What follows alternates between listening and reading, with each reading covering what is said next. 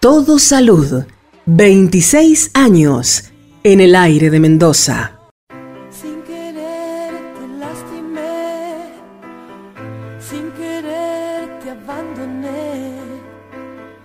Solo sé que yo no sé cuidarte de mi amor. Seguimos en Todo Salud y tal como les habíamos anticipado, hoy es el día en el cual se recuerda la importancia del diagnóstico precoz del cáncer de mama. Estamos en contacto con Cecilia Pérez Araujo, ella es especialista en medicina nuclear y radiodiagnóstico, mamografía y ecografía mamaria. Y venimos hace varios días diciendo que no es lo mismo un estudio que otro y que se utilizan en distintas instancias, también va a depender quizás de la edad y de la historia familiar. Buenas tardes, Cecilia, comentanos cuáles son las diferencias entre estos estudios y cuándo se toma la decisión de qué estudio hacer particularmente en el diagnóstico precoz del cáncer de mama. Buenas tardes, ¿cómo estás? Mira, la diferencia entre la mamografía y la ecografía mamaria principalmente es que la mamografía es con rayos y la ecografía es con ultrasonido. La mamografía a partir de los 40 años no la podemos evitar porque es el único método que detecta microcalcificaciones. No tenemos otro método que las detecte, no se ven ni por ecografía ni por resonancia. Entonces es indispensable que ese, que, ese que ese estudio no se evite porque las microcalcificaciones que tenemos buenas y malas, pero cuando son malas es una, es una manifestación muy temprana del cáncer.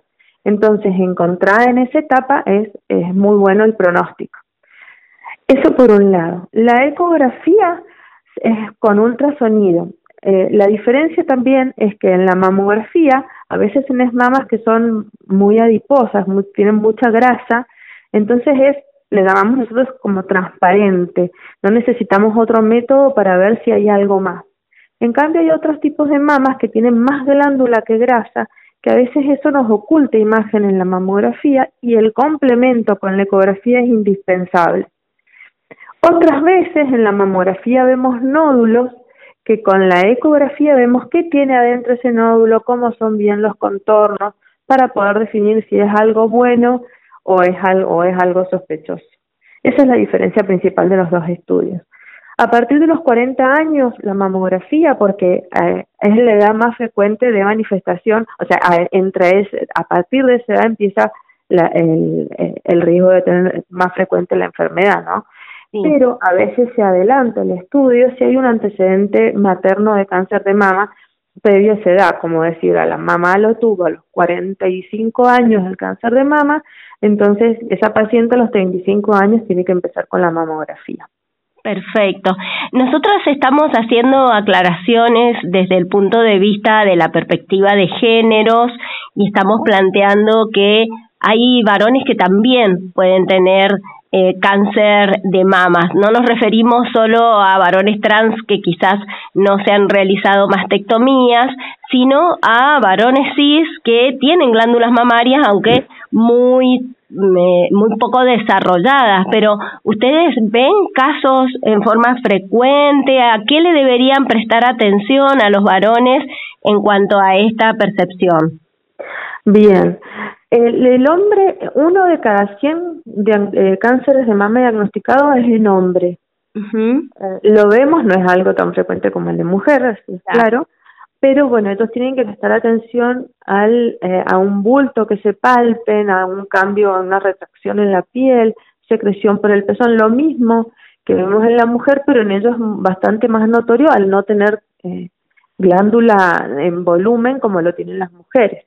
Entonces, eh, eso eso es lo, lo principal que tienen que prestar atención y apenas se encuentran algo consultar. Eso es lo tanto en el hombre como en la mujer apenas se encuentran algo consultar, no esperar a ver si se pasa solo. Claro, porque precisamente siempre nos están aclarando que cuando ya se palpa algo eh, es como que se ha avanzado un poco en el desarrollo de la enfermedad, por lo tanto, y más en los varones que no tienen eh, la indicación de hacerse la mamografía pasados los 40 años, generalmente la detección sería como un poco más tardía, ¿no?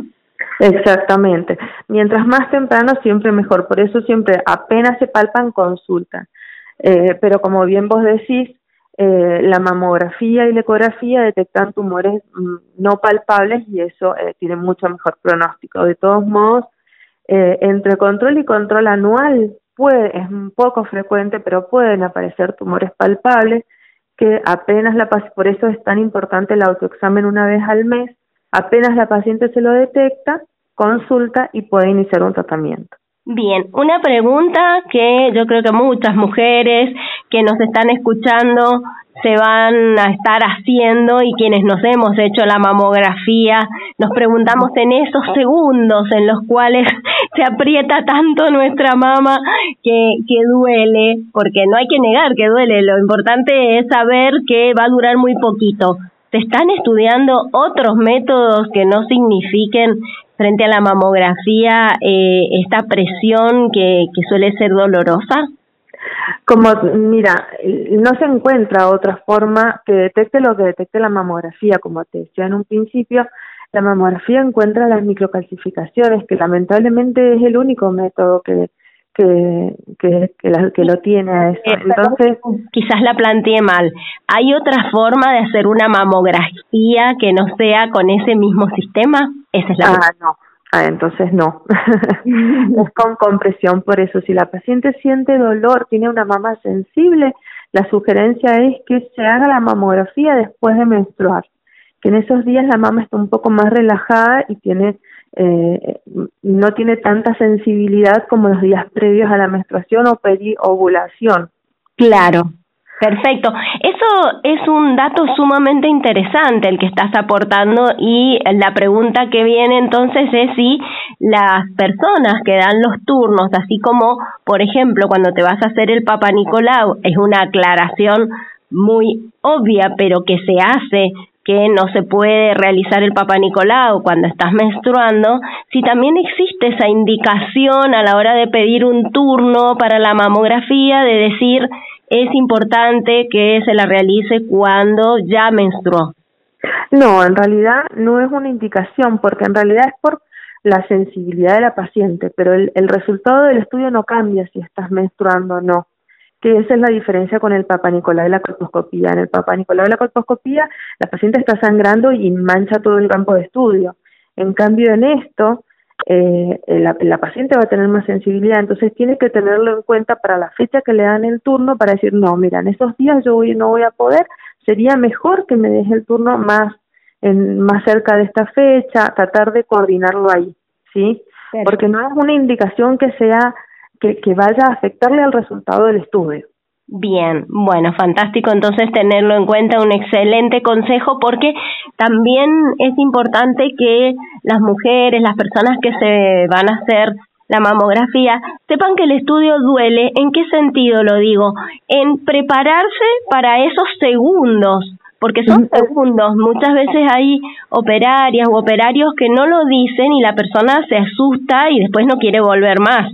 Entonces, en realidad, lo que correspondería es saber que puede haber un poco de molestia, pero que el operario, la operaria que va a realizarlo, el profesional, va a hacer todo lo posible para que esto sea lo menos incómodo, ¿no? Exacto. Lo que sí, no, eh, no a todas les duele, ¿eh? No es que el estudio duele. El, estudio puede doler, pero es más bien incómodo que doloroso. Bien. a, la, mayoría le, les dicen, ay, me dijeron que dolía no me pareció para tanto. Bueno, Terminan diciendo eso porque vienen con la idea de que todo el mundo les dice que duele. Bueno, me parece que al menos en la expectativa es mejor llevarse una buena impresión, ¿no? De haberlo atravesado, a eso me refiero precisamente. Bueno, contanos entonces cómo trabajan en la Fundación Escuela Medicina Nuclear para realizar esos estudios, cuáles son las recomendaciones para esta semana y eh, a quiénes eh, se atiende fundamentalmente? Mm, eh, nosotros hacemos los estudios, bueno, eh, eh, la mamografía y la ecografía juntas, obviamente con la indicación de su médico, ¿no? Pero siempre les hacemos el estudio en el, en el momento, los dos estudios, para que la paciente no tenga que volver a hacerse el estudio después, completarlo. Eh, y lo, en el momento se le informa a la paciente lo que se le encuentra si está todo bien o si hay algo que hay que seguir estudiando para ya ponerla en alerta por si tiene que ir ya pidiendo turno con su médico o hacer algún estudio adicional. Bien. Eh, las, los, bueno, los turnos se indican, como, como ustedes saben, por el WhatsApp de la FUESMEN y, y no, no, las indicaciones son en pacientes mayores de 40 años, empiezan con la mamografía y como te dije, según el antecedente familiar, que es el familiar directo, eh, empezarían 10 años antes. Recordá buscarnos en nuestras redes sociales como Todo Salud. Te esperamos en Facebook, Twitter e Instagram y si querés, podés hacer alguna consulta por WhatsApp. Escribinos al 261 60 79 233. 2616 079 233.